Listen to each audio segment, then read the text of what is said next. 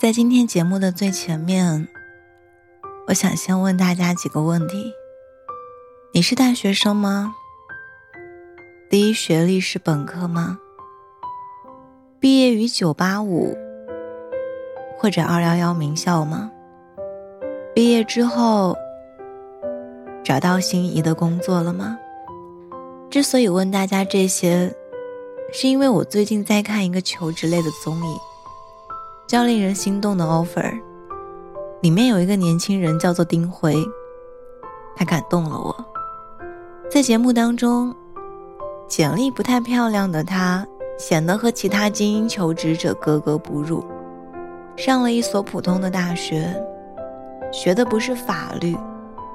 毕业后做了寻常的销售工作，不满意自己的工作，所以决定考研，考法学，背水一战，考上了华东政法大学。研究生毕业之后，他有过短暂的法律行业从业经历。而参加这次节目，他也没有给自己留退路，毅然裸辞。今年的他已经二十九岁了，裸辞，二本，非法学专业，非名校，半路出家，最大年龄实习生。这些标签一出来，就像是给丁辉下了最终的定义。他不是个优秀的人，而在最新的一期节目中，丁辉也惨遭淘汰，就好像有些人就是这样，拼尽全力，也只能做个普通人。但就是这样拼尽全力的普通人，却在节目里惊艳了很多人。给八位实习生的第一个考验。是给客户写法律意见，要求是准时、修改少。八位实习生中，只有两位按时提交，其中一个就是丁辉。场外观察员徐玲玲律师看到后，给出了很高的评价。他说：“丁辉不是第一，也有第二。”我欣赏丁辉的原因是。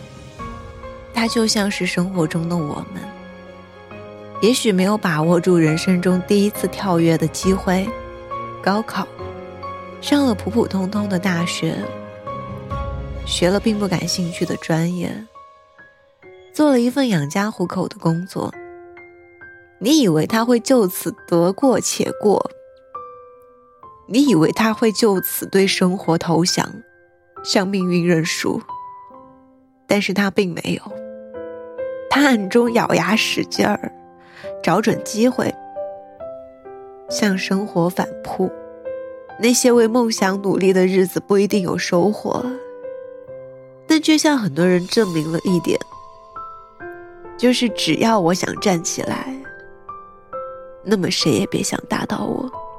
我曾经在网上看到过一组数据：二零一九年，中国普通本科在校生人数是。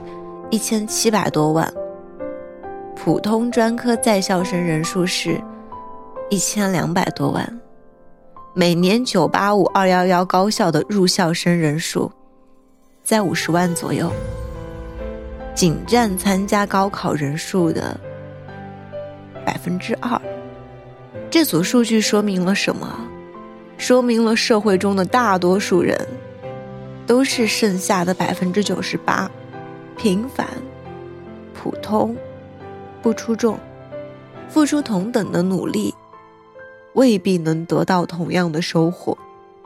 起早贪黑的拼搏着，照样会有两手空空的时候。金字塔顶尖上，永远只有少数人，剩下的人，都在平地和半山腰上，终其一生。往上爬，也未必能够走到顶峰。在这个世界上，高考复读好多年的有很多，考研二战三战的年轻人有很多，学了十几年乐器依旧平平无奇的人有很多。这些人是你，是我，是人群中的大多数。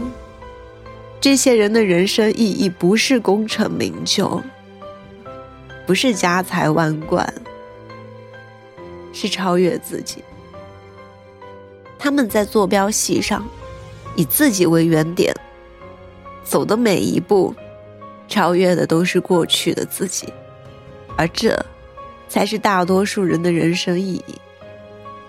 不去成为任何人，而是成为更优秀的自己。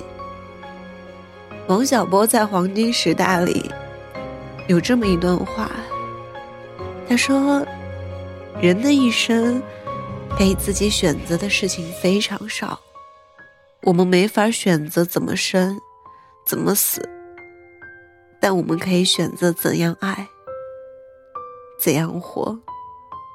或许现在我们依旧默默无闻，只是微不足道的小人物。”但是，你要相信，在三四月的时候做的事情，在七八月份就会有答案。在新华字典一九九八修订本中有一个关于前途的例句：张华考上了北京大学，李平进了中等技术学校，我在百货公司当销售员。我们都有光明的前途，去勇敢的决定自己的生活吧，努力追求自己想要的生活吧。要知道，我们平凡且普通，但我们都有光明的前途。很多时候，我和你们说话。我都不知道，我是在和你们说，还是在和自己说？加油吧，我们一起努力，加油！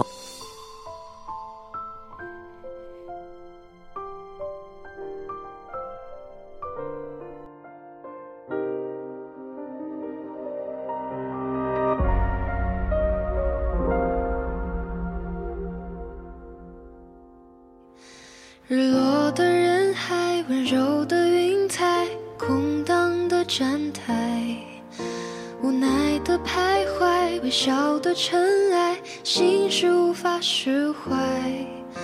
热烈的依赖，预知的意外，轻轻的覆盖，着迷的空白，着急的等待，我一直都在。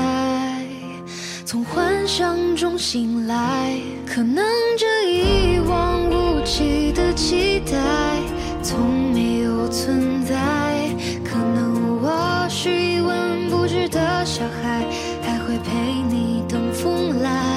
就像是一无所知的等待。或许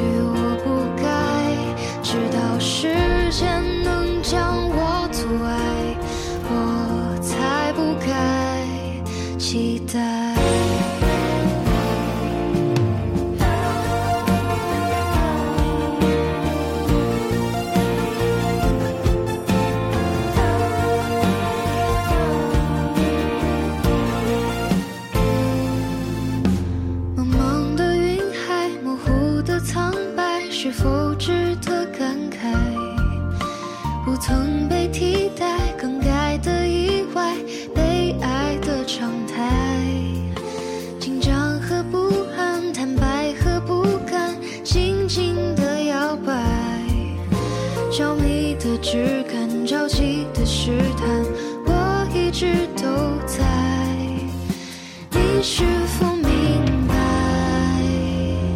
可能倾听是最好的旁白，不会再离开。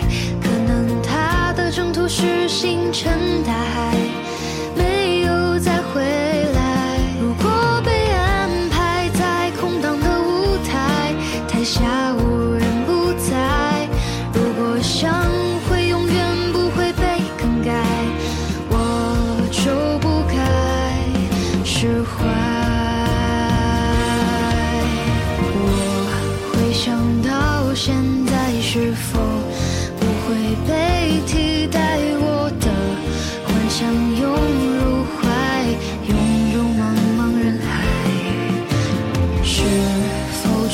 可不敢落实不值得感慨啊不该期待